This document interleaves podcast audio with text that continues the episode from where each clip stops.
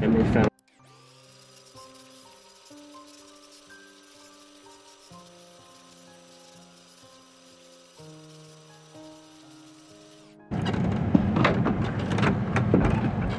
Hey, Hey.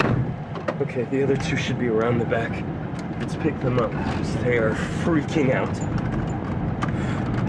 you were there? No. His sister called me. God damn it. All right, where are the guys? Which way? Um, right here, right here, right here.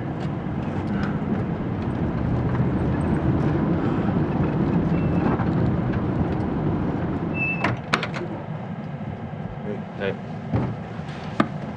Yo, what the fuck happened? They raided Peter's apartment out of nowhere, and they found a lot of drugs. And we're all friends with Peter, Nah, right? I'm no So- friend of his, all right? We carried his ass for too long, and that guy's a creep. And now he's a drug dealer too? We need to distance ourselves from him. This could be a stick that the police could use to beat us all. Yeah, that's exactly what it is. What? Well, come on. Peter's an asshole. He's not a drug dealer. You know that.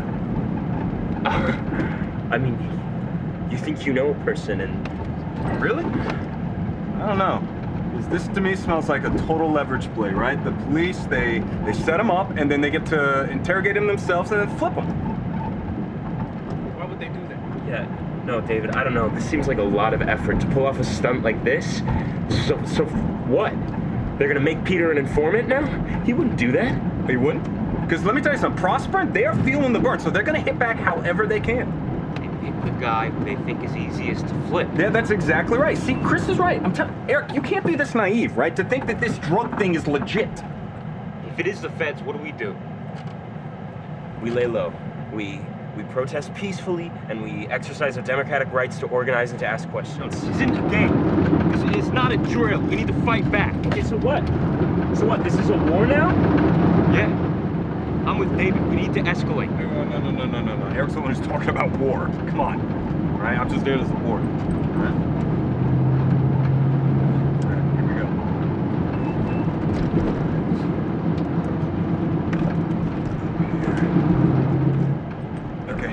Hey,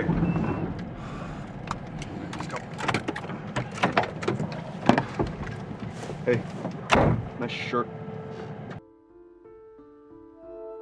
Listen to the Game est un podcast produit par Podcut. Vous pouvez retrouver l'ensemble des podcasts du label sur podcut.studio. Et si vous avez l'âme et le porte-monnaie d'un mécène, un Patreon est aussi là pour les soutenir. Vous pouvez aussi retrouver le podcast sur Twitter, at LTTGpodcast, ou sur Facebook. Je rappelle qu'une présentation globale du concept est disponible en épisode 0. Merci de votre écoute et à très vite.